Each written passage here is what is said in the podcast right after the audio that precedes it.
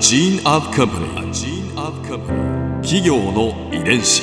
企業の遺伝子。全国に546万社以上あるとされる日本の企業その企業の数だけ理念があり使命があり人間ドラマがありますこの番組ではさまざまな企業のトップや社員の方にお話を伺いながら成長する企業の DNA を解明していきます企業の遺伝子ナビゲーターは私千葉なクララとクオン株式会社代表の武田隆さんです。武田です。よろしくお願いします。今日は株式会社小杉湯取締役で小杉湯三代目平松祐介さんをお迎えしております。よろしくお願いいたします。よろしくお願いします。今回は小杉湯の天気について伺います小杉湯が創業86年はい。ということで、こう今いろんな天気が終わりだったと思うんですけど、こう一番大きな転機というと何だったんでしょうか？あのーまあすごくもちろんいろいろあったと思うんですけれども僕がいろいろと、まあ、父親に話を聞いたりとかいろいろ調べたりとかうん。していく中で、すごくなんかこう理にかなってるな面白いなって思うのがやっぱり銭湯って水回りの仕事なので配管とかが傷んでくるんですよ。うん。なので大体20年に1回ぐらいで大規模な今でいうリノベーション業界では中部審という言葉を使うんですけど中部部審っていう、まあ、業界用語なんですけど、うんまあ、今でいうリノベーション大きく配管周りだったりとかお風呂だったりとかを入れ替えるっていうことをしないと続けていくことができない。ビジネスなんですよね。うんうんうんなので逆に言うと20年に1回問われるんですよ。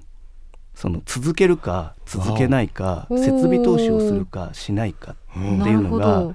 続けていくために20年に1回それを問われるっていうのが、まあ、すごくサイクルとしてあるので、うん。まあ、それはすごくなんかこう振り返ってみるとすごくいい機会になってたんだと思います。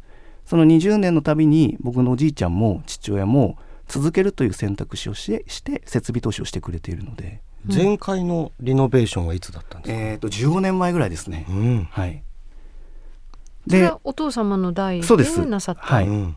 で今の繁栄小杉湯がすごくお客様来てくださっているのはその15年前がすごく大きくて、うん。その15年前に水風呂を設置したんですよ。わお。そうなんですねね。それはそれは業界先駆け？えっと、サウナがないのに水風呂を設置するっていうのは珍しいと思います。でそれは母親の意見ですね。僕の父親はあんまり水風呂が好きじゃなかったみたいなので。うんうんでも母親の意見として水風呂を入れた方がいい。っていうのが女性の勘ですよね。まあ、今そのうん。交互浴の聖地みたいに言ってくださっていて、うん。小杉湯にお客様が来てくださってるのはもう一番は水風呂なので15年前にその選択をしたっていうのはすごく大きかったと思いますし、うん。まあ、僕が父親に聞いてそれはすごく素敵な考え方だなって思ったのはとにかく銭湯を楽しんでもらいたいゆっくり過ごしてもらいたいから、うん。滞在時間をだいたい30分ぐらいの滞在時間を1時間にしたいんだって言って15年前に大きなリノベーションをしてるんですね。うんだから待合室を設けて、うん。そこをギャラリーにしてとか漫画を置いたりとか、まあ、水風呂を作ったりもそうなんですけど滞在時間を長くするっていう選択肢を15年前でしているんですよ。うん。でそれはなんかこう回転重視のうん。短い時間にして多くのお客様に入っていただくとは真逆の発想だと思うので、うん。でもそれをしたっていうのはすごく大きかったと思います。今、うん。こう大人気のスーパー銭湯も、はいあのそういう長くいられるはい銭湯ですよね。長くっていうのはすごくポイントだなと思っています。あのー特に小杉は若い子が非常に多くて、まあ、10代から30代っていうのが、まあ、3割からもう4割ぐらいになってきているんですけれども、うんまあ、彼らの話をなんでこんなに来てくれるんだろうと思ってうん話を聞いてみると、やっぱりもうレジャーになってるんですよね。それなんでレジャーかっていうと、まあ、SNS だったりインターネットでつながれているのでその同じ価値観の人と SNS を通してつながっている。そんな価値観の合う友達仲間とリアルに会うっていうことだけがもうレジャーになっている。うん。だからそれは飲み会だろうがカラオケだろうがボーリングだろうが銭湯だろうが旅行だろうがそれは手段でうん。すごく価値観の合う友達とリアルに顔を合わせる話をするっていうのがもうレジャーなんですよね。そうすると2時間で3,000円とか4,000円の飲み会よりも2時間とか長くいればいられる銭湯の方がコスパがいいよねっていう言い方を若い子はしていうまーす。んそれを15年前にそうなんですよ。ねはい。やられてねそんなこと全然考えてなかったと思うんですけど、結構純粋にうん楽しんでもらいたいとか、うんうんなんか長くいてもらいたいっていう純粋な思いだったんですけど、うんそれが結果的に15年経ってすごく今これからの時代に合ってるなって思いますね。企業の遺伝子。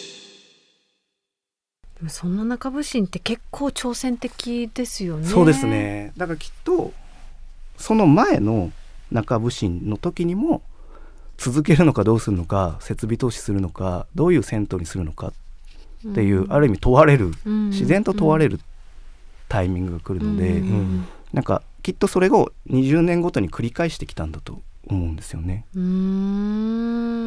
ん。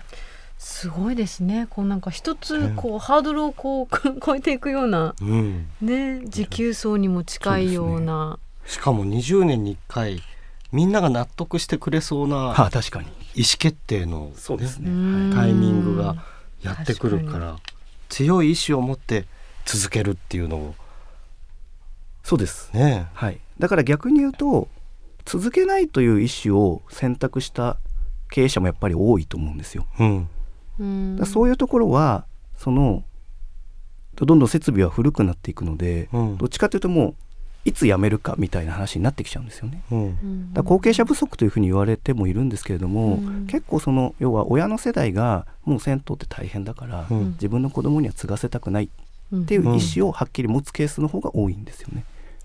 そうするとその20年のタイミングで設備投資しないので、あとはどんどん老朽化していくってなって、じゃあ子供が継ぎたいって言った時ももう20年30年遡ってうん設備投資をしなきゃいけないってなるとすごいお金がかかっちゃうので、うんっていうような廃業のケースはすごく多いですね。ここで Clara's Viewpoint。今回平松さんのお話の中で私が印象に残ったのはやっぱりこう20年ごとに訪れる中部心のお話ですかね。やっぱりその20年これからの20年その銭湯の在り方を問われるってすごく大きなその問いかけですし大きな転機だと思うんですよね。これから挑戦してみたいことだったり続けていくんだっていうこう意思の確認でもあるわけですからね。中部心の歴史ってイコール銭湯の歴史そのものなのかなとお話を聞いていて思いました。企業遺伝子。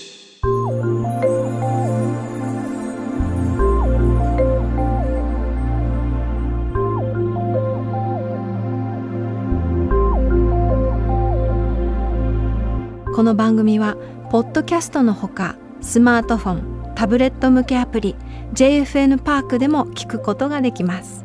お使いのアプリストアからダウンロードして企業の遺伝子のページにアクセスしてみてください。それでは来週もまたお会いしましょう。企業の遺伝子ナビゲーターは私千葉なクララとクオン株式会社代表の武田隆でした。